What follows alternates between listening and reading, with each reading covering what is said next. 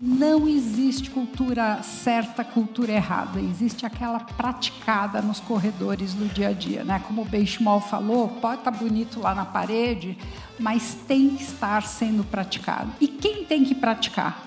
Eu acho que mais importante do que o papel do líder é como ele enxerga essas coisas a partir do momento que a empresa se torna grande. Enquanto ele está com 15 pessoas, ele sabe como é a cultura, ele está convivendo com essas 15 pessoas. E a partir do momento que você tem 100, 150, mil pessoas, ele não vai nem enxergar que a cultura está mudando. A pesquisa da Michael Page, eu acho que número 90 ou 91% das pessoas são demitidas por questões socioemocionais ou soft skills. Alinhamento cultural acho que é o principal delas. E isso deveria, em tese, ser algo alinhado durante o processo de contratação. Basicamente é o seguinte, medir a parte técnica é fácil. Faz um teste, uma simulação, uma prova, é fácil assim. Agora, a parte cultural, essa é difícil, porque as pessoas na entrevista normalmente vão responder o que ela acha que você quer responder, porque ela quer o emprego. Normalmente ela quer entrar e é muito difícil alguém ter experiência e se conhecer o bastante para saber, cara, se a cultura não está alinhada, não vai ser bom, não é só para a empresa, vai ser ruim para mim também. Então, a gente não é perfeito. A gente precisa ter humildade. A gente precisa ter clareza da onde a gente é muito bom e trabalhar em cima das suas fortalezas e não daquilo que você não é bom.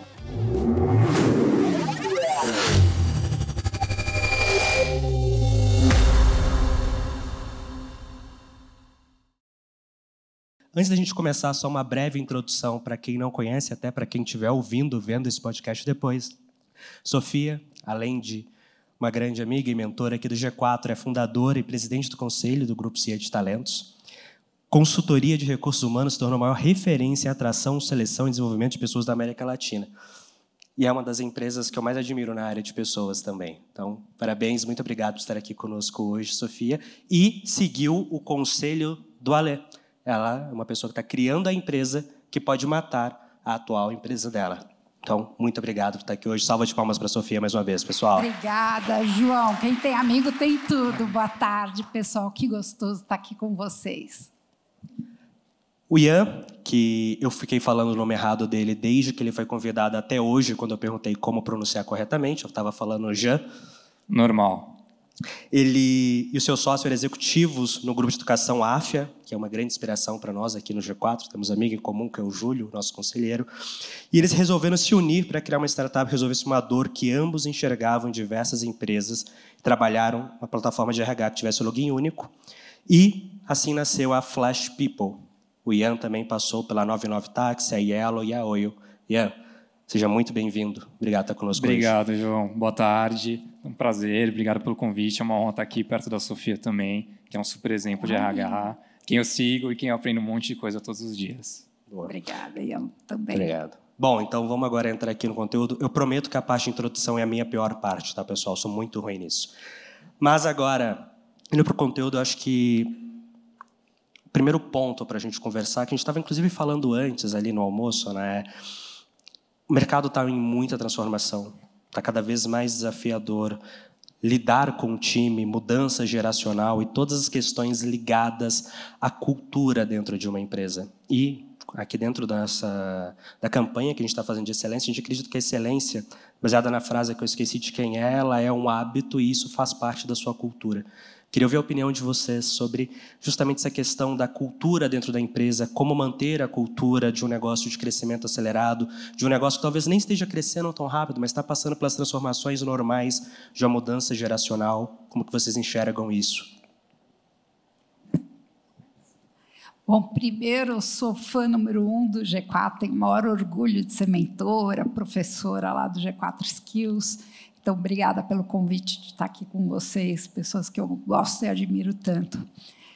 Bom, primeira coisa que eu tenho que falar sobre isso, João, vocês vão ver que eu tenho um, um hábito grande de desmistificar algumas coisas. Assim, se fala tanto, né, ah, cultura, cultura, cultura, e eu vejo muito brasileiro, né, que aí é a primeira dica que eu dou, tentando copiar outras culturas, outras empresas. Né? Então, lá atrás, todo mundo queria copiar a Ambev, a cultura da Ambev, meritocracia e tudo mais, e quebrou a cara. Né?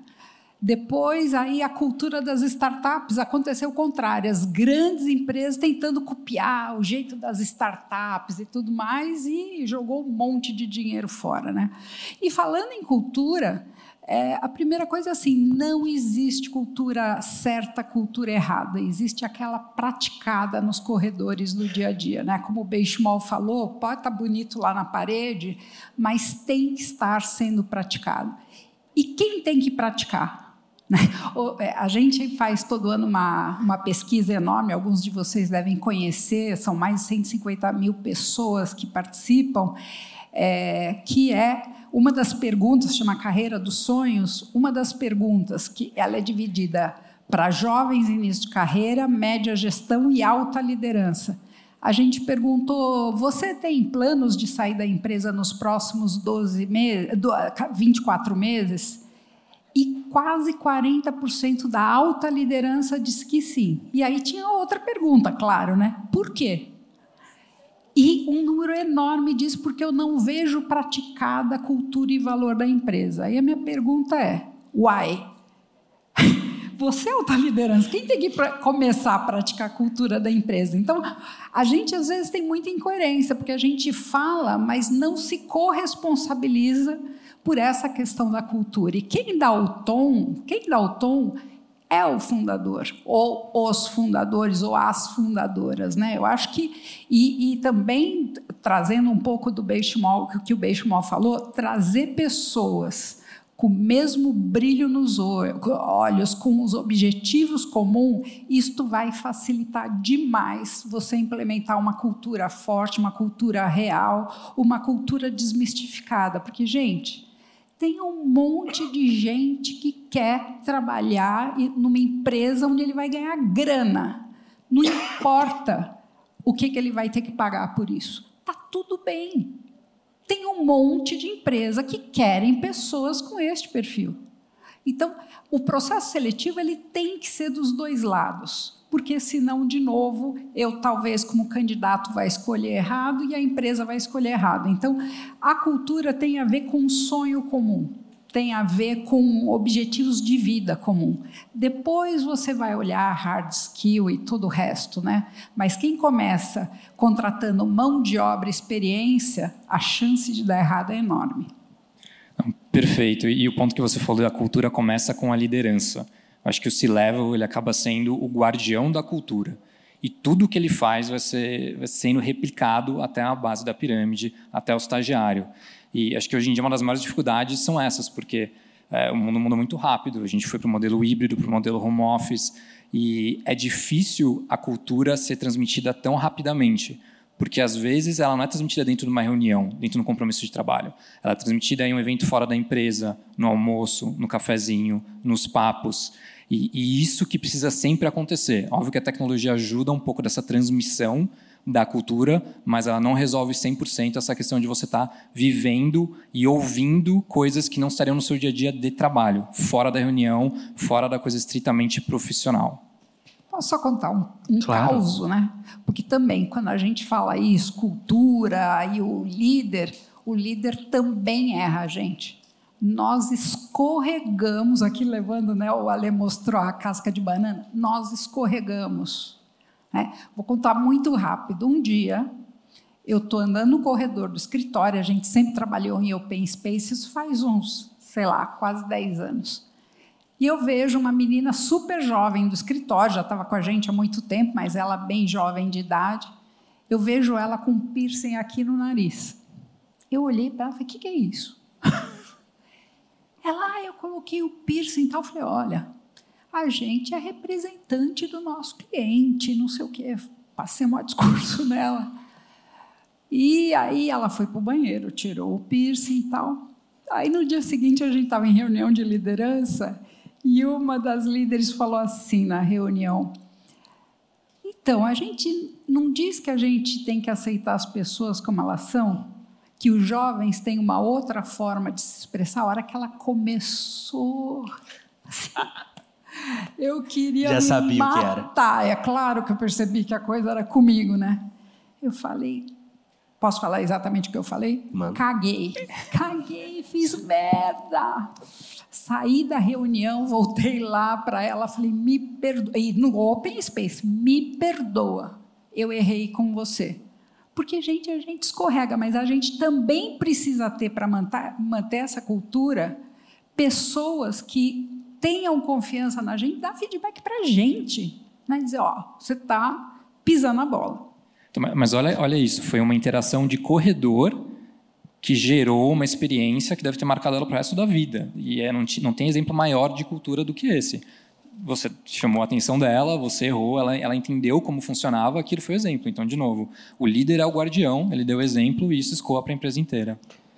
E ela, depois achei lindo o piercing dela, mas aí eu entrego a idade, né? Porque mas, naquela época não tinha. Eu acho que esse tema é bem interessante. Eu, é, pessoalmente, acredito que a cultura ela não é estática. Com o tempo, como as pessoas mudam, a cultura muda. Alguns elementos culturais que eram muito bons para o negócio antes podem deixar de ser tão bons assim, seja porque as pessoas mudaram, você mudou, o contexto mudou. E nisso, como vocês dois disseram, os líderes eles são responsáveis não só por garantir a entrega de resultado, que é um papel que eu acho que sempre foi associado ao gestor, à liderança, à cultura Ambev, né, de bater meta, ir atrás o tempo inteiro, num outro contexto do que as pessoas queriam. É, e como que é? Porque assim, uma coisa é, eu sou fundador da empresa, criei a cultura que eu queria nesse começo. Nesse primeiro momento é a cultura que eu acredito, que a gente falou, né, até o que você acredita. Mas eu percebi, ou estão, está sendo mostrado para mim, que essa cultura precisa de alguns ajustes e está na hora de transformar. Como que o líder se comporta nisso, não só de cobrar o resultado, a entrega, ou bater a meta, mas de fazer essas mudanças, dar esse exemplo, de assumir que errou. Falar, cara, podia até ser certo antes ou num outro contexto, mas não é mais e eu preciso mostrar isso. Como que vocês enxergam o papel do líder nessa questão? Eu acho que mais importante do que o papel do líder é como ele enxerga essas coisas a partir do momento que a empresa se torna grande. Enquanto ele está com 15 pessoas, ele sabe como é a cultura, porque ele está convivendo com essas 15 pessoas. E a partir do momento que você tem 100, 150, mil pessoas, ele não vai nem enxergar que a cultura está mudando. E para isso você precisa de dados, você precisa começar a, a, ser mais estratégico, a prestar mais atenção no seu RH, nos seus colaboradores que são a parte mais importante da sua empresa. Então, mais do que prestar, mais do que mudar e tentar corrigir isso, que você vai corrigir de novo com exemplos no dia a dia, é você prestar atenção na cultura e entender que ela está mudando, porque você pode chegar num momento que já tarde demais e você não consiga mudar. São pouquíssimos exemplos de empresas que conseguiram realmente dar uma retomada e mudar a cultura no meio do caminho depois que se tornaram navios gigantescos. Você citou o caso da eu comecei falando do caso da Ambev, né? Para mim é um caso bastante emblemático porque é mudar um transatlântico no meio do caminho, né? Então aquela empresa que todo mundo sabe, arrogante, meta meta meta, um ambiente super, né? Manu tá aí que trabalhou lá na, na época lá atrás super agressivo entre as pessoas. Ela saiu de uma empresa que sabe que a, a frase do presidente do JJ hoje é de uma empresa que sabia tudo para uma empresa que aprende todo dia. Né?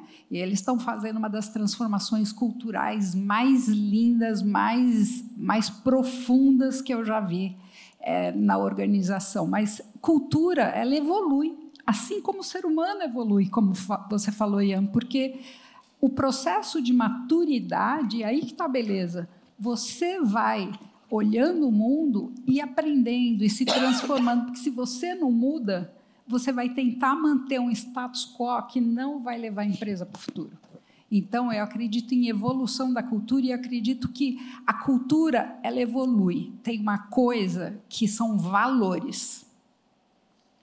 É assim, para quem me conhece, eu sou aficionada por qualidade eu tiro qualquer dinheiro do bolso, não importa se eu cobrei X por um processo de, de treinamento ou de, de, seleção, e eu, no meio do caminho, entendo que precisa de uma coisa a mais para ser excelente. Eu não vou olhar a linha do orçamento, eu vou botar aquilo para acontecer. O dinheiro é consequência, para mim, da, da excelência, da qualidade, da busca né, de, de diferencial.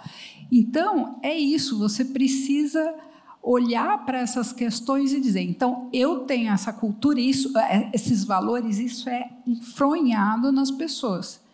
Eu tenho o valor de não usar máscara, de ser eu em qualquer lugar. Então, eu sou mulher, eu tomei uma decisão, ser moleca, ser criança. E a cultura tem isso, sem máscara.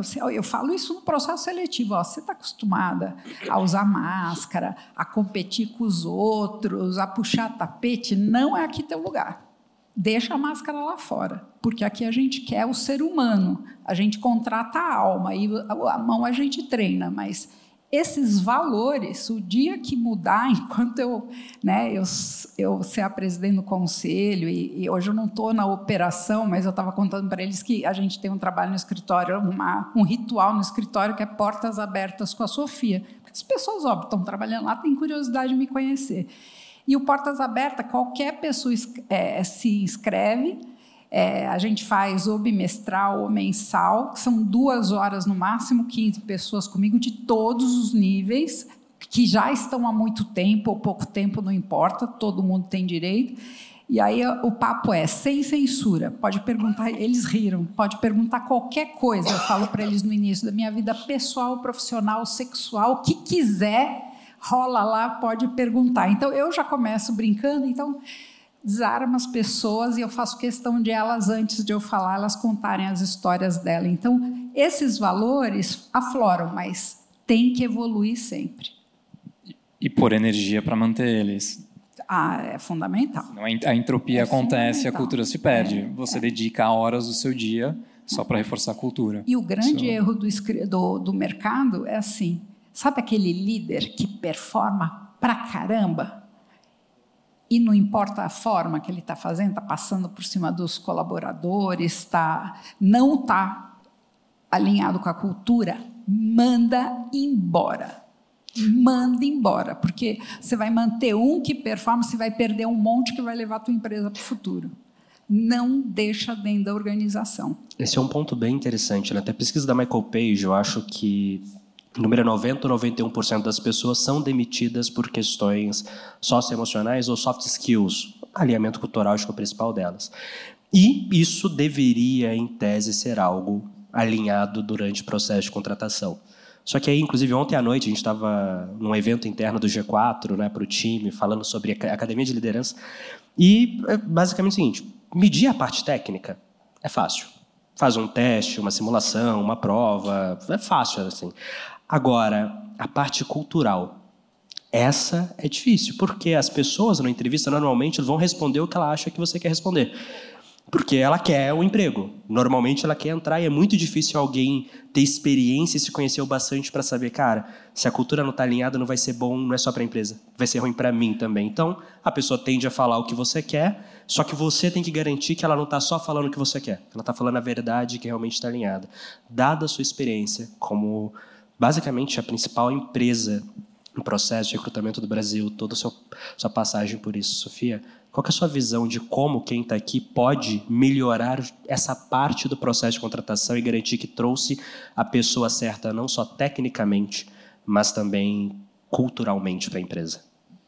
Olha, uma das coisas mais difíceis que se tem e todo mundo tem uma hora que também erra nessas escolhas, né? Mas eu acho que, que eu digo sempre, né, que o processo seletivo ainda mais a gente que, né, por ano, para vocês terem uma ideia, passam mais de um milhão e meio de pessoas em processos seletivos com a companhia de talentos, seja jovens até alta liderança. Um milhão e meio. Se você não tem ferramentas que possam ter certeza que você está trazendo as pessoas certas e usando inteligência artificial onde você pode usar para não ter viés e tudo mais, é fundamental. É, então, eu acho que tem, né? Tem várias ferramentas hoje. A gente desenvolveu duas, Genius, que é onde mostra a, a, todos os nossos assessments, a, a quem está preenchendo recebe resposta na hora do, do seu. Não fala se ele passou ou não no processo seletivo, mas dá o seu perfil. E o outro que é estilo de trabalho para perceber. E a gente faz o assessment primeiro na empresa, a gente diz assim: diz as cinco, seis pessoas aqui que você quer clonar dentro da tua empresa. Eles respondem o assessment, a gente calibra o, o algoritmo junto com a empresa e aí a gente aplica na, nos, nos, profissionais e depois faz o cruzamento, tanto de estilo de trabalho como de onde você é genial. Né? Porque também a, a beleza é uma genialidade, cada um é genial em alguma coisa e não é em outra. Né? A complementaridade de tudo isso. Mas processo seletivo, gente, como você falou, Lucas, é, é, às vezes é uma historinha de conto de fadas. Como é que é conto de fadas? Né? A princesa é linda aqueles, aqueles olhos azuis, cabelo impecável, magrinha, linda, né? toda sedosa, delicada, que é a empresa. O candidato, nossa, é um príncipe, chega galope, tentando mostrar como ele é sedutor, aquele sorriso encantador. No dia do primeiro beijo, os dois lados viram sapo. Porque a empresa não era bem aquilo, o candidato também não era bem aquilo. Então, é, acho que o. Eu não me lembro se foi o Benchimol quem comentou aqui, gente. Além de contar o que tua empresa tem de bom, para onde a tua empresa está indo, conta os abacaxis e os pepinos que vocês têm para resolver. Porque as pessoas, ao contrário do que a gente pensa, as pessoas não querem trabalhar numa empresa toda perfeita, porque ele não vai poder deixar a marca dele na empresa. Né? Então, Conta os pepinos, porque ninguém depois vai te dizer me senti traído porque você me contou uma história que não é real. E desafio é muito legal para as pessoas. Ela vai saber e ela vai se engajar desde o início, porque ela sabe que ela vai ajudar a resolver aquele ponto. Isso é uma coisa legal. Tem, no contratação do G4 tem uma etapa de entrevista, que eu não lembro o nome agora, mas que é justamente para falar o que, que tem de ruim na empresa para o candidato. Essa é dedicada só a isso. Se depois que ouviu tudo ainda quer vir, beleza, tamo junto. Mas é especificamente para isso, para falar tudo o que a gente fala, cara. Não sei se você vai achar bom ou não, mas com certeza é diferente do que você vê e é o que pode dar problema quando entrar. Que hora que você fala, é uma empresa que cresce muito, tem oportunidade de crescimento, vai trabalhar com gente incrível, pô, maravilhoso, todo mundo quer. Na hora que você fala, então, dia 31 do mês você vai ficar até meia-noite ajudando a bater meta, parece legal até você falar, porra, mas todo mês? Sempre assim. Então, esse processo fez muita diferença para a gente. Realmente recomendo para todo mundo mostrar o que tem de problema. Super poderoso. E não só problema nesse contexto do business, mas as tuas, os teus problemas enquanto líder, né? Aonde você é bom, aonde você não é bom, conta para a pessoa. Né?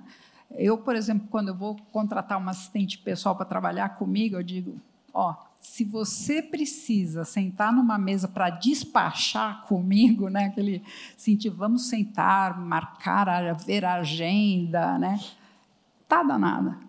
Então, ó, você está disposta a correr atrás de mim no banheiro, ir no elevador, ir no meu carro, tal? Eu já coloquei secretário junto comigo dentro do carro e foi comigo para a gente poder conversar. Por quê? Eu sou agitada, porque eu tenho uma agenda muito agitada. Minha agenda começa de um jeito e, e muda ao longo do tempo. Então, se a pessoa, para a pessoa não se frustrar, né? para a pessoa não se frustrar, porque senão, então tem a, a questão de entender como está o business e entender como é o teu perfil de líder e se isso vai casar. Eu, eu tenho um hábito que acho que até choca um pouco as pessoas, mas é bem nessa linha do benchmark.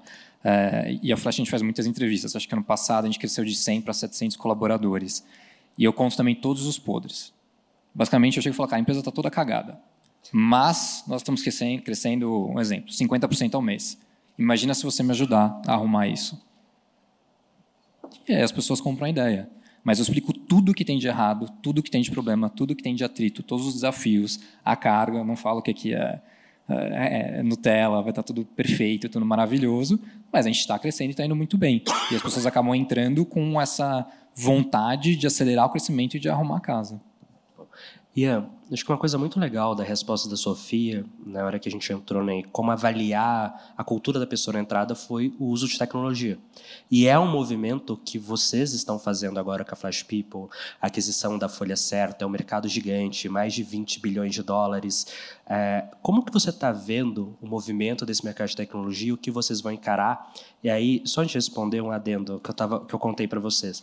Mais ou menos um ano e meio atrás, quase dois, me aproximei mais do time de pessoas do G4. E quando eu fui ver as ferramentas que eles tinham para usar, a primeira coisa que veio na cabeça foi: se o meu CRM fosse assim das duas, uma. ou a gente tinha quebrado como empresa, ou a gente já tinha construído o nosso, porque não dá para trabalhar com a tecnologia tão defasada, tão largada. E recentemente começou um movimento muito forte das empresas de tech olharem para o RH, entrarem ali. A competição foi do nada para todo mundo olhando para isso ao mesmo tempo. Como é que vocês estão encarando isso lá? Acho que essa resposta vai ser grande, vai ser em duas partes, porque ainda voltando no processo de seleção e de garantir a cultura, a resposta vai ser um pouco controversa, porque eu não uso tanto tecnologia no processo de seleção. É, a gente usa muito no, no filtro para você conseguir ver os currículos, a gente usa uma série de testes, mas no final do dia, o que mais vale para mim garantir que as pessoas que estão entrando têm a mesma cultura são perguntas comportamentais. Então, eu adoro perguntar, me conta alguma vez que você teve uma situação de conflito. É, não interessa a pergunta, mas são situações passadas que a pessoa já viveu e que ela vai te explicar como ela se comportou. Porque se você perguntar para uma pessoa, ah, vamos, vamos supor que a sua cultura, a seu valor é excelência. Perguntar, você curte excelência? Ele, óbvio, é a história do príncipe. É isso que eu mais valorizo. Assim, a resposta ele vai responder o que você, ele vai responder o que você espera ouvir. Ele vai pensar nisso. Quando você pergunta de situações comportamentais, ele não vai conseguir se esconder. Ele vai se revelar. Então, no final do processo de, de, de recrutamento, a gente não usa tanta tecnologia. O que vale mais é o olho a olho e essas perguntas comportamentais. Onde a gente usa muita tecnologia é depois do processo.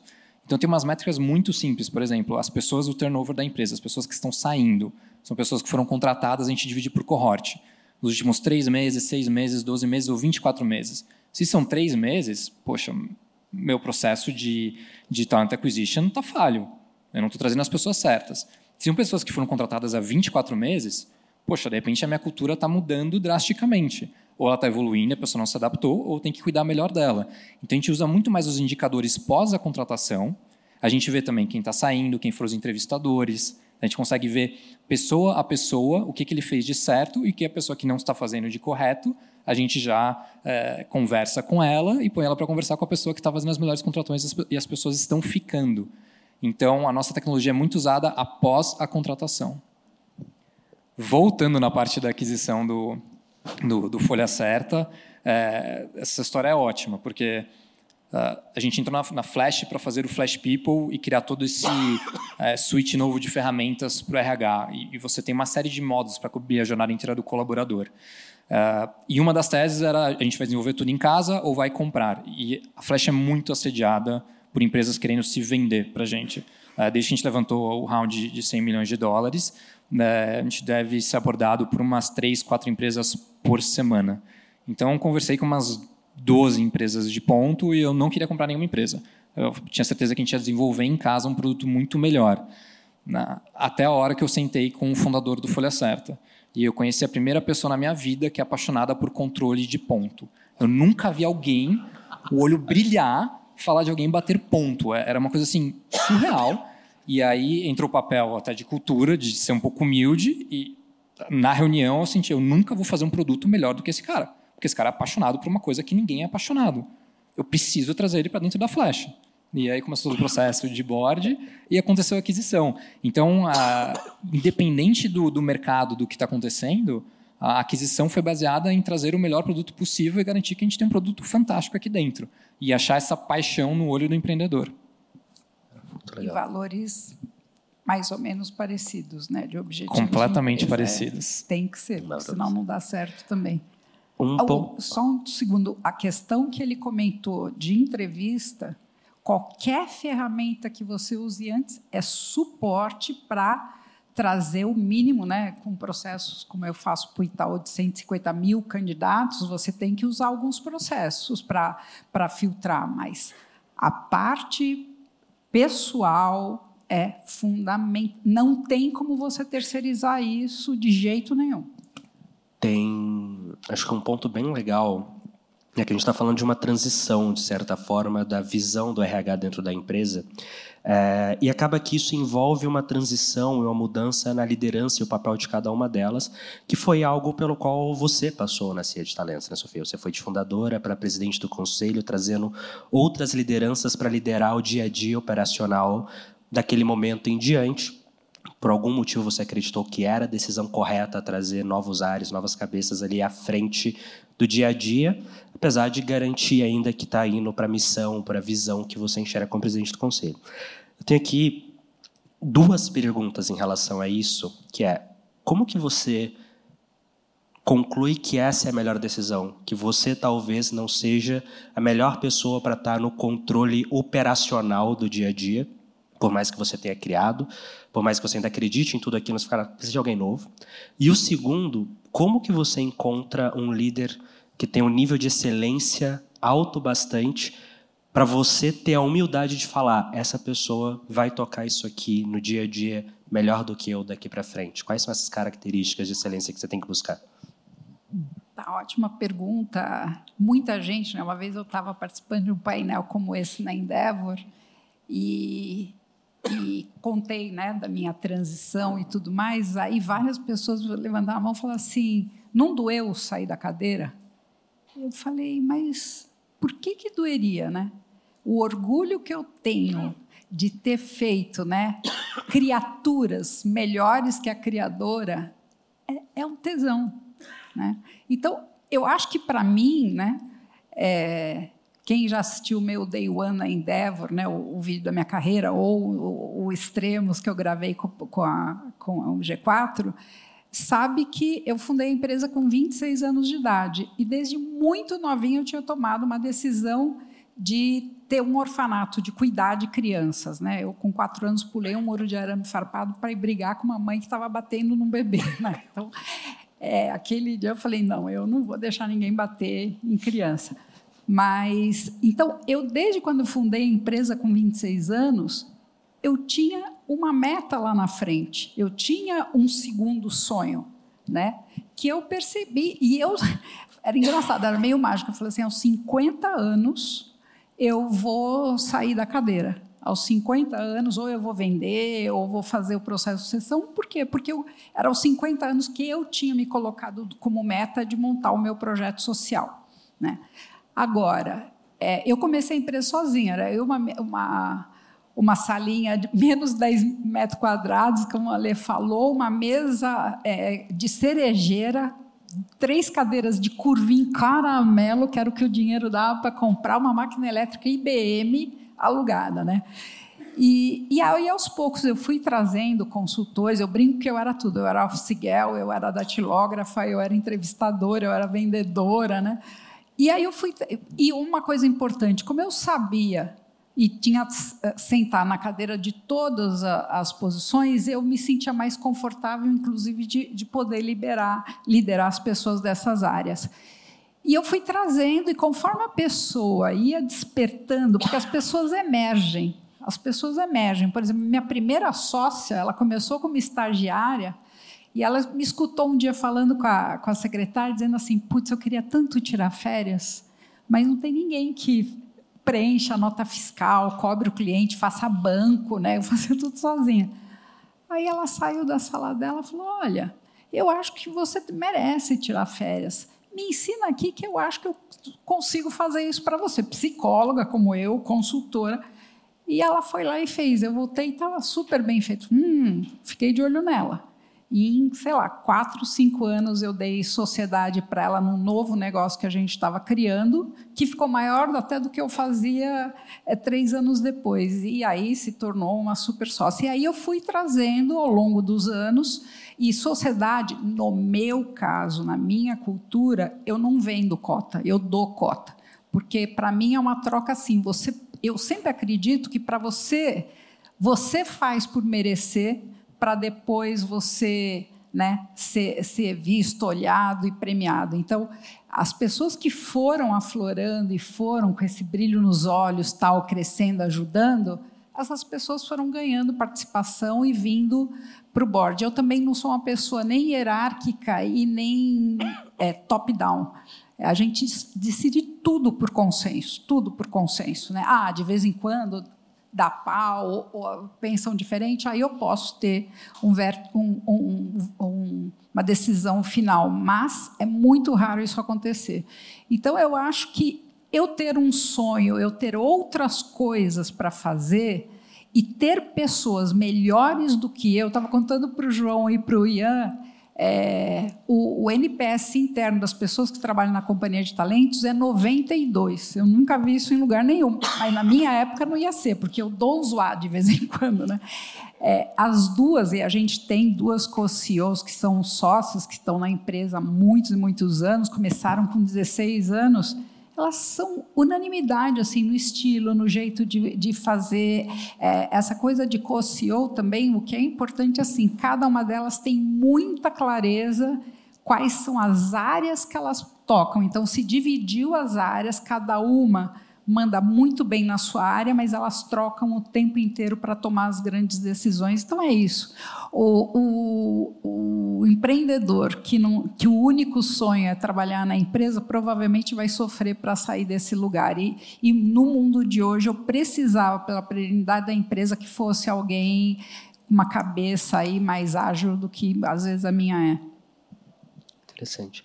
Acho que um ponto sobre isso aqui, né, que é um processo de transição. Talvez a maior transição que a gente tem visto dentro do RH, é, pelo menos para mim tem sido uma coisa recente que ganhou força nos últimos dois, três anos, é ser chamado agora de RH estratégico, né, uma área estratégica da empresa é, eu lembro quando eu comecei a estudar, foi a primeira coisa que eu percebi. Eu falei, porra, tem razão. Eu lembro que quando eu ajudei a contratar algumas recruiters, eu falava para elas: seguinte, eu posso errar no monte de contratação da empresa. Vocês não. Se eu contratar a recruiter errada, vocês vão contratar todo mundo errado daqui para frente. E isso, para mim, é uma das reflexões sobre isso do RH estratégico. Só que eu queria ouvir de vocês duas perguntas em uma. E é para você começar, mas um, o que, que é ser um RH estratégico, para não ser também só uma palavrinha, uma expressão bonita, não, RH estratégico, não sei o quê. E como que a adoção de tecnologia dentro dessa área, que é uma área que eu vejo muito carente do uso disso, impacta as empresas? Você acha que é uma tendência irreversível, tem que fazer, ainda é uma opção? Como é que vocês enxergam isso?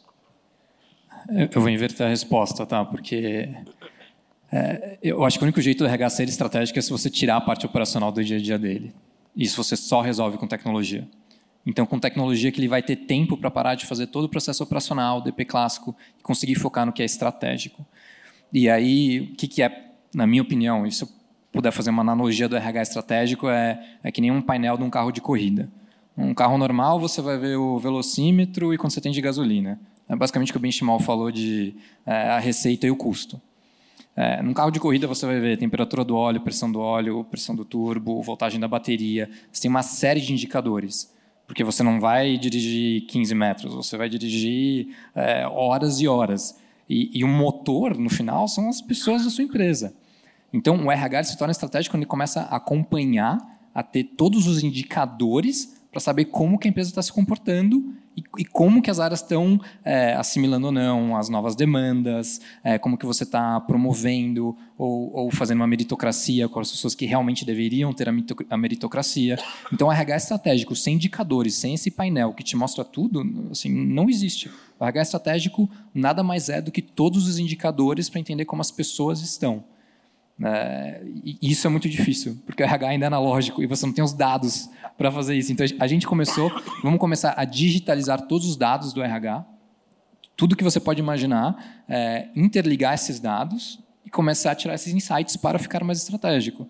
É, então imagina que de repente uma pessoa que sempre chega atrasada, ela é um problema? Talvez não, talvez é o estilo dela, ela mora longe.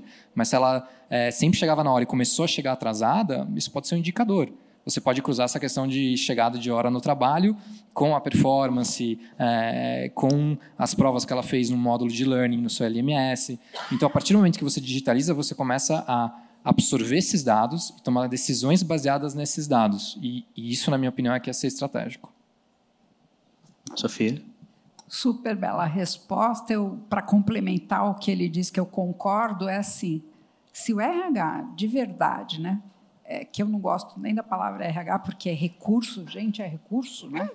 É, então eu chamo que nome você gosta para a área de RH? A gente chama de pessoas no G4. É, pessoas, pessoas. pessoas. Pelo menos não é mais DP, né? Oi? Pelo menos não é mais DP. Nossa, DP era pior fala, ainda. Gerubal Pascoal, chefe de pessoal. Era assim que chamava lá atrás, quando eu entrei no mercado.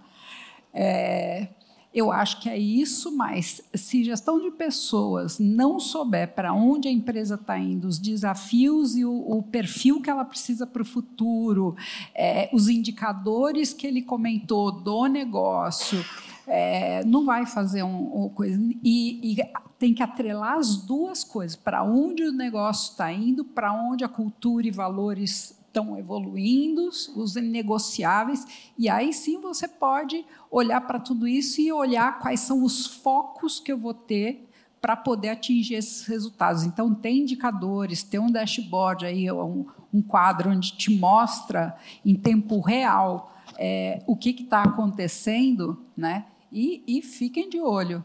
Está aumentando o turnover. É, o turnover abaixo de três meses, assim, putz, acende a, a luz, é vermelha, mas vermelha sangue, porque alguma coisa está muito errada. Olha se teu pessoal de recrutamento de atração, de recrutamento de seleção, está entendendo qual é a necessidade e, principalmente, né, não é só aqui, né, nós líderes, gestores, a gente sempre acha que RH, a moça da, da seleção, está errada. Não corram o risco de vocês quererem contratar a imagem e semelhança de vocês. E também a imagem e semelhança do hoje. Você, se você contratar para o hoje, talvez amanhã ele não tenha os comportamentos e as competências que você vai precisar para crescer o negócio. Queria até comentar com vocês a, a metodologia que o Ian comentou no, no, início das entrevistas, se vocês quiserem pesquisar no ChatGPT, onde vocês quiserem, chama seleção por competências ou seleção por comportamento. Ah, é, é, é fácil você ler e entender como você faz aquilo, mas é como ele disse, é, quando você traz histórias reais que a pessoa viveu, ela vai com muita chance predizer o futuro do que, que aquela pessoa vai fazer na tua organização. Então, para trazer um pouco aí de, de ferramentas e pesquisas para vocês. Legal. É, e como dar o primeiro passo? Porque, assim, beleza, concordamos, RH estratégico tem a ver com dados, tem a ver com tomar melhores decisões, só que aí acho que é muito parecido o que acontece na imersão. Eu abro uma planilha de cohorts de growth com 10 mil linhas, um big carry, e todo mundo fica meio perdido. Primeiro passo, vou contratar uma ferramenta, vou olhar para um indicador específico, contratar uma pessoa, como quem está aqui pode dar os primeiros passos para caminhar no sentido de passar a ter uma área de pessoas estratégica de fato na empresa? Na minha opinião, o primeiro é a sensibilidade, né? Quando você está num momento de empresa que você não tem nada disso, como eu lá atrás não tinha nada disso, assim, sensibilidade à flor da pele, gente. Liga a tua capacidade de observação. Como é que as pessoas estão no online, né? Que a gente também estava falando lá atrás sobre home office e tudo mais. Olha as pessoas, se elas estão mais agressivas, se elas estão mais apáticas, se elas estão com cara triste, é, porque isso vai te dar empiricamente algumas, algumas é, é, percepções importantes para a gente ter do clima organizacional, que isso vai atingir diretamente a performance. A, a, a líder ou líder de, de gestão de pessoas ou de RH tem que estar sentado junto com as principais decisões e não dá para você ver os N indicadores de negócios sem olhar se está com o time certo para esses indicadores, aonde está o problema que está vivendo, vai estar ligado sempre a pessoas. Então, olhar isso é fundamental. Se não tem a ferramenta, vai em Excel mesmo, é, pesquisas Pulse, né, aquelas pesquisinhas rápidas que você faz lá num Forms e manda para as pessoas para entender algumas coisas que as pessoas às vezes querem falar e não tem espaço anônimo mesmo, tal, faça que vai te dando alguns, alguns pontos para você. É, uma vez eu mandei uma pesquisa, né, que eu prometi para as pessoas, eu queria que as pessoas falassem quem eram, e eu prometi que só eu ia ler os resultados. E eu perguntei quais eram as três coisas que eles achavam que era o melhor da empresa e quais eram as três coisas que eu precisava prestar atenção. Né? Uma das pessoas respondeu assim: Sabe, Sofia, tem dia que eu tenho vontade de sair correndo. Eu falei: Nossa, que legal, eu também. Só que eu espero que o teu desejo de voltar seja tão rápido quanto o meu. Porque, gente, na empresa de vocês não tem hora que vocês falam PQP, né? Quero Podia estar em casa daqui. agora. Por que, que eu tenho que estar com esse pepino? Todo mundo passa por isso. Então, mas se você entende isso, você vai gastar zero. Eu gastei zero, né? Gastei tempo para ler tudo aquilo com muita atenção e entender o que, que as pessoas estavam querendo me dizer. Isso são coisas simples que você faz, que cruzando com o resultado e tudo mais, você vai poder é, colaborar. Então, mas hoje tem ferramentas muito bacanas, num preço super acessível. Ó, fazendo propaganda de você, num preço Pode super fazer. acessível. Como a gente tem processo seletivo num preço super legal para pequena e média empresa, né? Porque uma das dores que eu tinha, né, atrelando, estamos no tempo? Não, estamos tranquilo. Atrelando ao que o Ale estava falando aqui na, na palestra anterior, a companhia de talentos ela faz processos de altíssima complexidade. Talvez o cliente que a gente atende enquanto companhia de talentos na área de seleção de jovens é, sejam 500, 300, 200 vagas. Tem um projeto como o Bradesco de 2 mil posições por ano. É, então, são processos de alta complexidade, 100% customizado para aquela cultura, para aquela realidade, então, as ferramentas que a gente vai utilizar e tudo mais. Então, e aí eu, não, eu ia para a cama de noite com um peso enorme, porque um milhão e tanto de pessoas se inscrevem, têm a maior expectativa de começar a sua carreira, ou de estar lá como executivo, de fazer a, a transição, arrumar um novo, uma nova colocação. Só que a gente trabalha, acho que o último ano foi, eu não me lembro se 15 ou, ou 18 mil posições que a gente trabalhou. E o que aconteceu com 1 milhão 400 e pouco? Né? Essas pessoas querem trabalhar. E muito, a grande maioria, a grande maioria não, sempre o problema não é técnico, é comportamento. Mas né, a, a juventude está um pouco mais imatura, é, acha que sabe só que, so, sobre autoconhecimento, mas é, eles não sabem que eles não sabem e tal. E aí isso me doía. Então falei, pera, né? Por que, que a gente não inverte a lógica do processo seletivo, onde a gente primeiro educa para depois selecionar? Então a gente criou o beta.com, que você comentou na frente. O que, que é o beta? É, são jornadas de autoconhecimento, desenvolvimento de habilidades comportamentais, enquanto ele faz as trilhas, são microlearnings, coisas simples. A, a, o sistema vai aprendendo sobre ele, vai vendo engajamento dele, vai vendo rapidez de aprendizagem e tudo mais.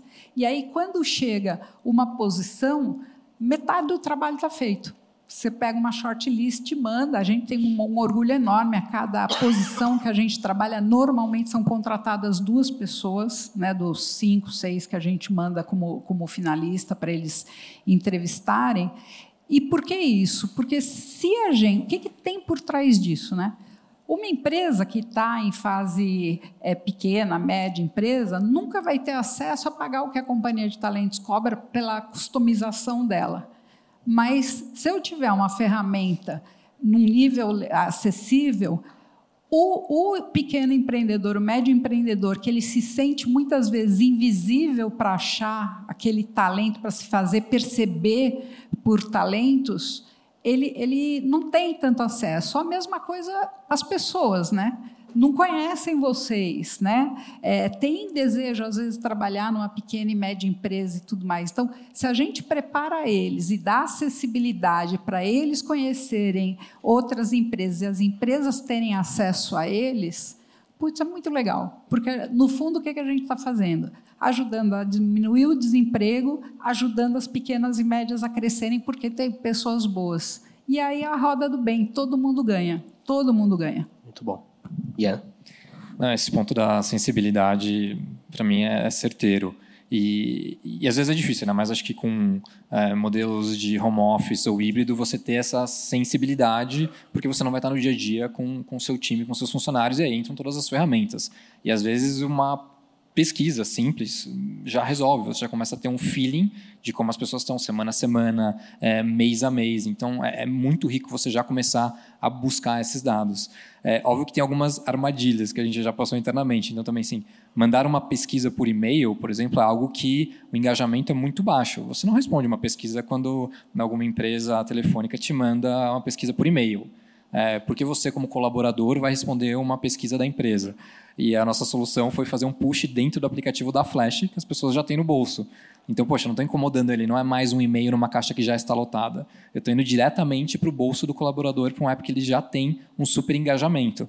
Então, você foge dessa, dessa, dessa armadilha e tomar cuidado também para não contratar muitas ferramentas.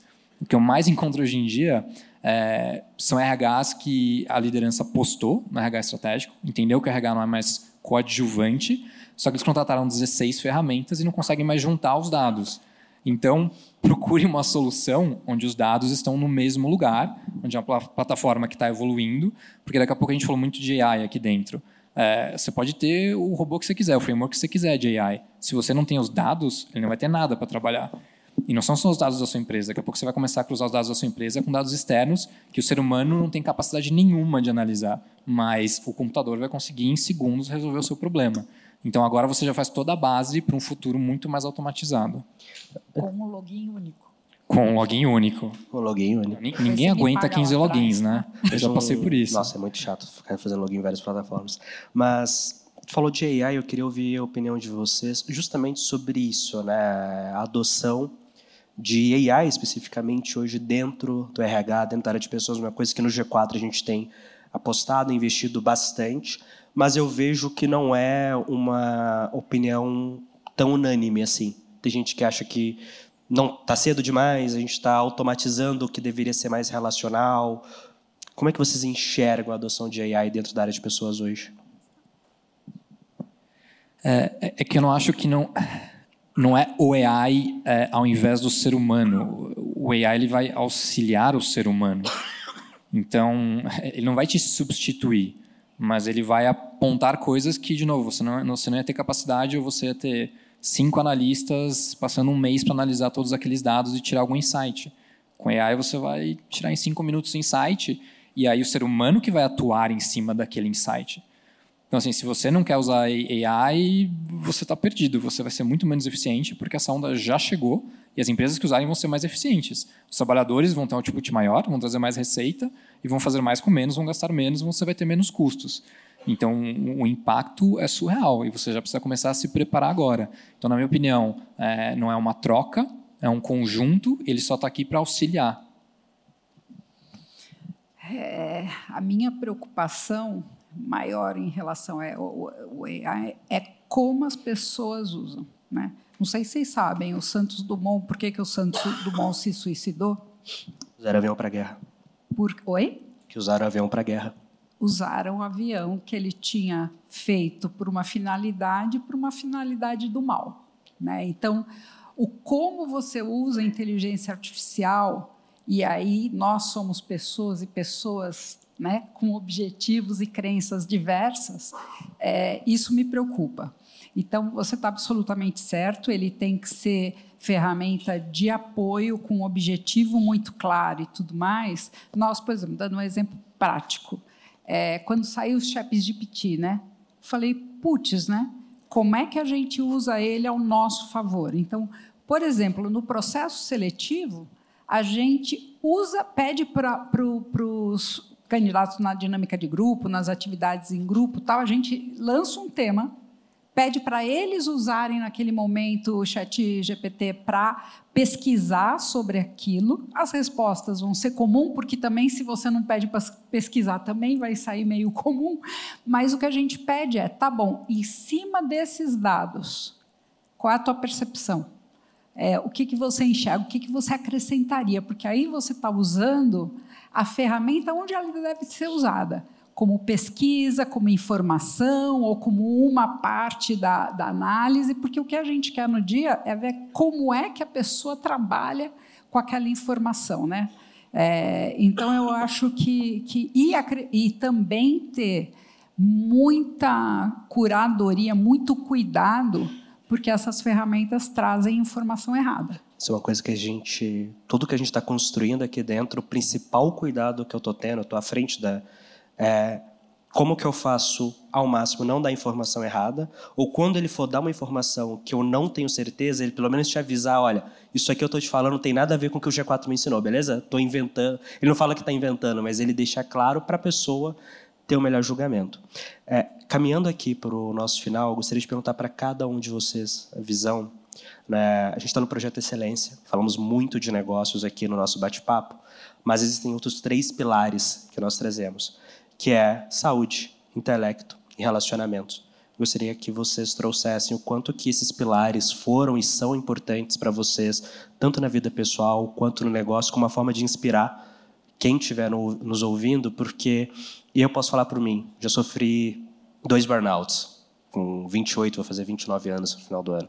É, e muito disso foi por olhar só para um negócio, ganhar dinheiro. Ainda acho muito importante, ainda tenho minhas metas financeiras, mas depois de dois burnouts eu falei, eu sou muita coisa, mas burro não está na lista, então deixa eu aprender a cuidar do resto.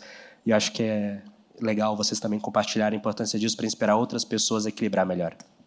É, João, eu tive um burnout, um burnout bastante sério, e eu também queria desmistificar essa questão da saúde mental e do burnout, porque no meu caso, eu estava num dos momentos mais especiais da minha vida muito feliz na minha vida pessoal, mas assim, bom, eu graças a Deus sou muito realizada na minha vida pessoal, com a minha família, meu marido, meus filhos, meus pais, né?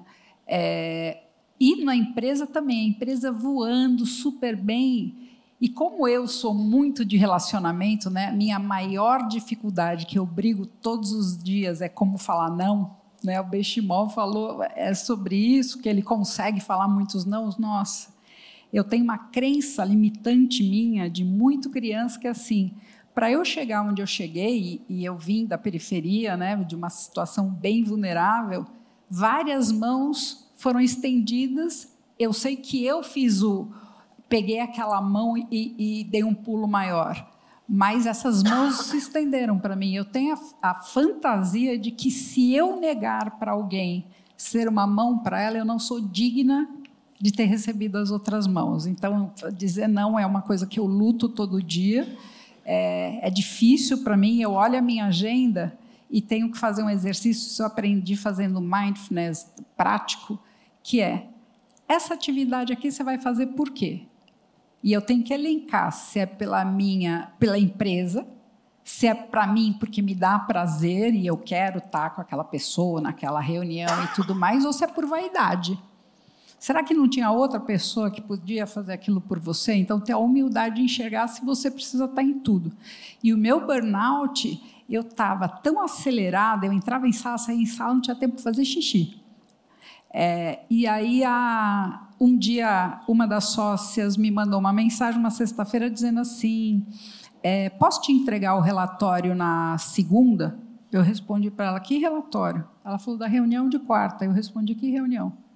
Aí ela veio na minha mesa e eu sempre fui reconhecida como uma pessoa de uma memória louca, né? Aí eu sentada, ela de pé, falou: Você está tirando sarro da minha cara? Eu falei: Não, que, que relatório? Ela falou: Você pediu KPI disso, disso, disso. Eu, assim, olhando para a cara dela, falou: Você não lembra ter pedido o relatório na reunião de liderança? Eu falei: Não lembro da reunião. Ela fez assim: Você está cansada, vai, vai dormir o final de semana. Realmente eu dormi o final de semana inteiro, eu estava bem cansada. Aí na terça-feira encontro com outra sócia no corredor. A Maíra é super engraçada.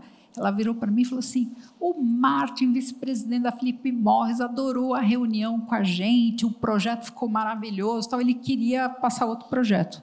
Eu falei: você está louco? O Martin é o vice-presidente da HP. Ela falou: não, outro argentino, Sofia. Eu falei, eu não conheço, nunca tive com esse cara. Ela falou, há dez dias atrás ele teve aqui, tinham oito pessoas da empresa, estava eu, você e não sei quem do escritório na reunião. Eu falei, você está me confundindo, não era eu.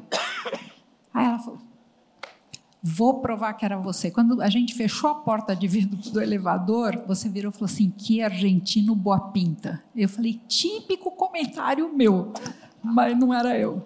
Aí ela, botou a foto dele no LinkedIn e me mostrou, olha aqui. Eu falei, nunca vi esse cara. Quando eu falei isso, o olho dela regalou, eu comecei a chorar e aí eu fui entender que tinha numa linguagem simples, queimado os neurotransmissores entre a vivência e a memória. Caiu a ponte. E aí eu tive até descobrir isso, era risco de tumor na memória, tal. Então foi muito traumático, eu tive que ficar 50 dias olhando para o céu, não podia ver tela, não podia ver televisão, não podia ler. É, foi muito traumático, mas foi por um momento muito prazeroso. Então, às vezes, a gente cai na coisa de achar que é só no momento de. E no trabalho. Quando você está desequilibrado na tua vida, vai acontecer. Então, você sim precisa cuidar da saúde. Eu, eu me preocupo muito com a minha saúde. É, eu acho que você não tem realização se você não estiver bem, como o Benjamin falou também, com, com o, todos os lados. Eu sempre disse que eu largo qualquer coisa da empresa pela minha família, pelos meus filhos, se precisarem de mim. Nada. É um inegociável da minha vida. Nada. Se tem reunião na escola, eu vou na reunião da escola. Se tem médico, eu vou no médico. E o cliente quiser trabalhar comigo, vai ter que entender que isso é mais importante para mim. Mas se você não tiver, só que tem uma coisa, não é o tempo todo. Você não é equilibrado o tempo inteiro. Você não consegue fazer o tempo inteiro aquilo, né? Eu brinquei com quem estava do lado, falei assim, eu já encontrei o benchimol em jantares. é claro, tem horas que tem que fazer, mas tudo bem. Então, é, equilíbrio total é só no céu ou no inferno que você vai ter. Aqui nesse plano você não vai ter. Uma, só antes de você fazer lá, Ian, tem dois comentários. Um que foi uma a brincadeira, podcast que eu gravei com o Ben que eu contei para ele. Eu perguntei, né, como que ter filhas mudou ele como empreendedor, porque eu casei no ano passado, depois de 10 anos, ele falou que minha esposa deve estar muito brava comigo por enrolar ela 10 anos para casar. Aí eu falei que eu quero ter filho agora, a gente está tentando, e meu maior medo é ter filha, porque eu falo, para mãe eu já não consigo falar não. Se aparece a filha, acabou, esquece. Se pedir um cavalinho dourado, vou ter que dar um jeito de achar. Mas foi justamente entender a necessidade de cuidar de outras partes da vida. E aí nisso eu. Eu não sei se eu criei, mas eu uso muito um termo, queria ouvir a opinião, que é desequilíbrio consciente. O problema não é você estar desequilibrado, é você não estar, um, ciente que está desequilibrado e não ser por escolha sua. Porque tudo bem eu focar, sei lá, no final do ano passado eu estava muito mais focado no relacionamento do que no trabalho, porque eu estava cuidando de casar, literalmente. Teve outros momentos em que eu cuidei muito mais do trabalho do que do resto. Eu sabia, isso me ajudava a ver os limites. Queria só, que eu acho que só casa bem. Quero tirar uma fantasia tua, tá? O quê? Só quero tirar uma fantasia tudo, Qual? tua. Menina ou menina, você vai querer dar o cavalinho dourado. É que eu, te, eu, eu, eu, me, eu me iludo achando que se for menino, eu vou ter um pouco menos de dificuldade de falar não. Ah, um pouquinho. Eu tenho dois meninos, né? E eu sempre sonhei em ter menina para colocar lacinho de fita, vestidinho rodado, tal. E assim, é, é difícil falar não para filho, mas também um conselho para você: não é amor. Se você não colocar limite desde o princípio, você não coloca depois. Meu filho de 14 anos, um dia vir, queria ir no cinema e eu disse não. Não, mas meus amigos vão. Eu falei, não sou mãe dos seus amigos? Aí ele falou: Eu vou levar trauma de você pro resto da minha vida. Meu primeiro filho. Eu falei: Uau, né? Quem quer que primeiro filho leve trauma, né? Aí eu falei para ele assim: Olha, cara, eu sou bem espirituosa. Eu falei: Olha, cara, Estou te batendo de luva de pelica, só estou te preparando para o jogo, que a, a, vida vai te bater sem luva. Agora faz negócio, cresce, arruma um emprego bem bacana e paga a tua terapia, que trauma de pai e mãe todo mundo leva. Ele com bico. Aqui eu subi a escada da minha casa, me tranquei no quarto, mas eu chorei, mas chorei, mas chorei. Aí tomei banho, tal, desci para o jantar como se nada tivesse acontecido, meu coração tum tum e ele Aí, quando ele tinha 20 anos, ele foi fazer intercâmbio, isso me emociona, porque no último dia ele me mandou uma mensagem dizendo: preciso te dizer uma coisa. Ele estava com a namorada, falei: engravidou, engravidou com 20 anos. Né? Aí ele disse assim: obrigada pela educação que você me deu. Aí eu liguei para ele, falei: o que, que aconteceu? O que, que você quer?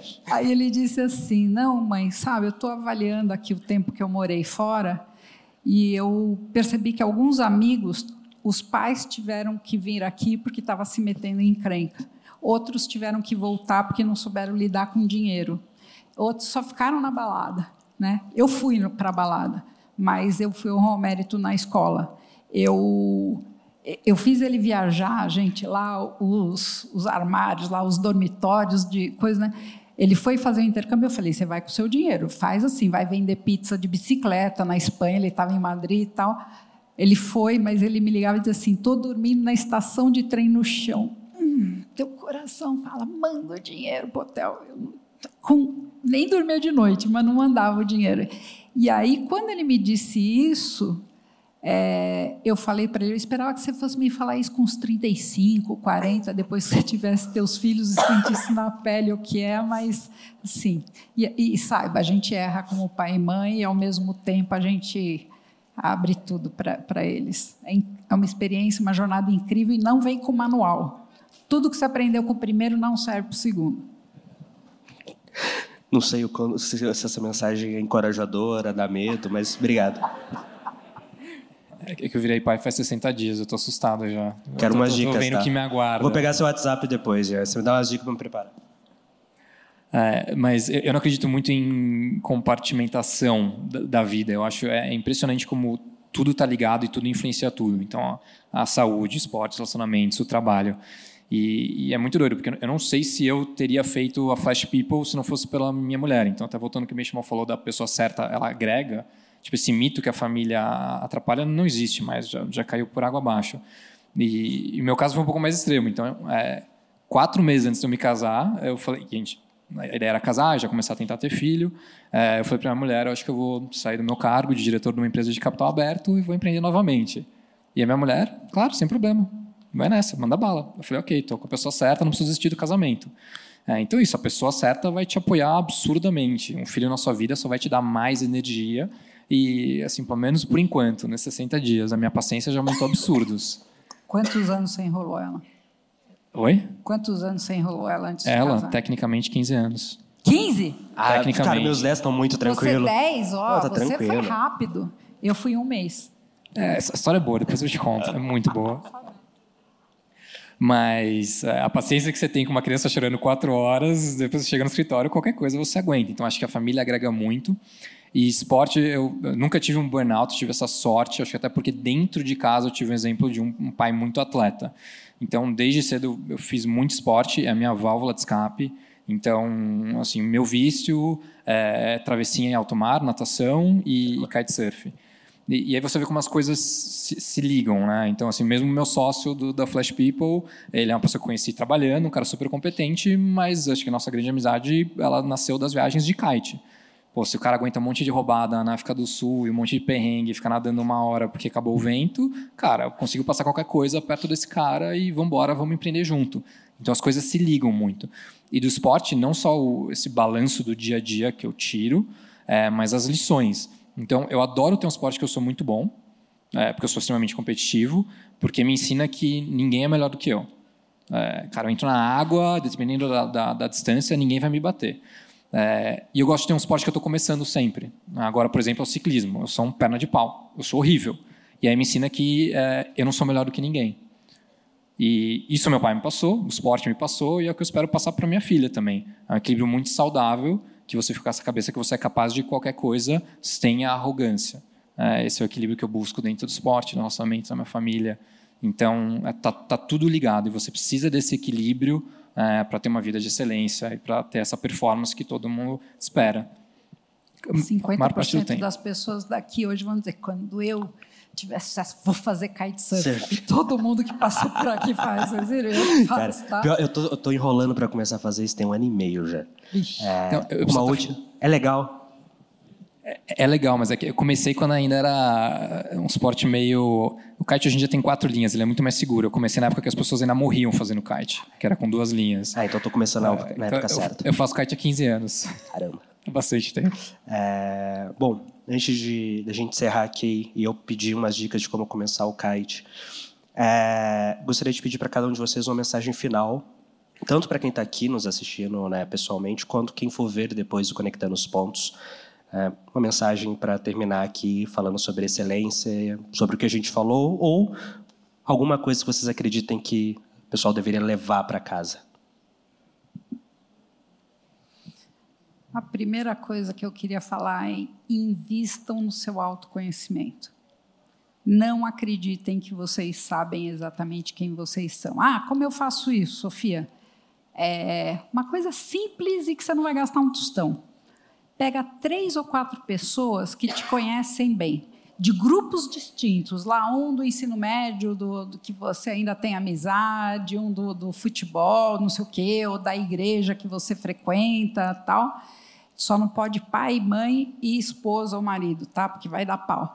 É, aí você faz duas perguntas, fala assim: que situação que você tivesse vivendo um pepino, você lembraria de mim para ajudar a resolver? E que situação você nunca me chamaria?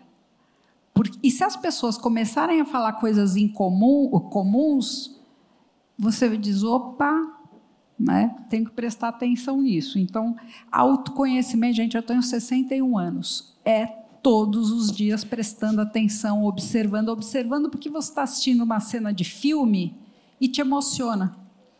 Porque outra, você tem muita raiva daquela pessoa. Opa, você tem muita raiva de uma pessoa, pode ter certeza que você é o teu lado sombra, tem alguma coisa dela que você se identifica e não gosta. Né? Então, é, o que, que você aprende em coisas simples, de um livro que você está lendo, de uma série na TV e tal. Então, autoconhecimento. A segunda coisa é, acho que, não me lembro, acho que foi a Lei que falou, a gente não é perfeito. A gente não é perfeito. A gente precisa ter humildade. A gente precisa ter clareza da onde a gente é muito bom, clareza e trabalhar em cima das suas fortalezas e não daquilo que você não é bom. A gente faz muito tempo coisas, né? Algum tempo coisas que eu odeio ler balanço, odeio parte financeira, odeio é ver número, é, mas eu tenho que fazer.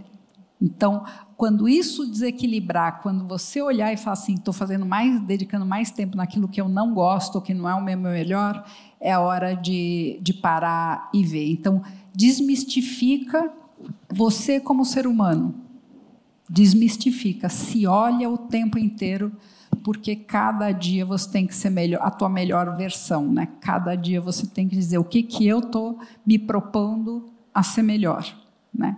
Sem buscar o perfeccionismo e sem, sem corte-cole de outra pessoa que você admira, aí você acha que você tem que ter o mesmo estilo, a mesma coisa e tal. Eu acho que.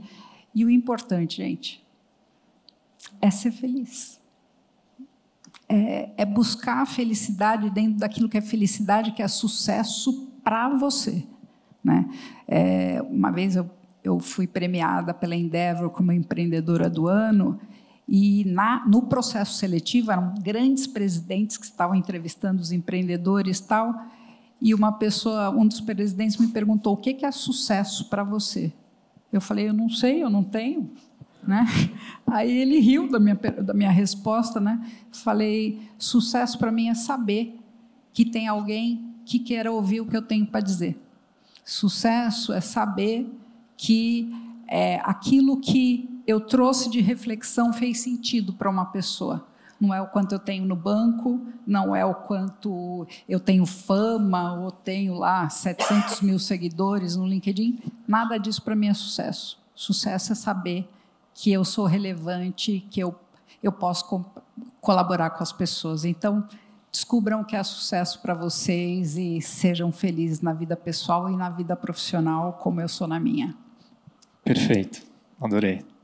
É, você falou parte da minha resposta, mas que seria humildade.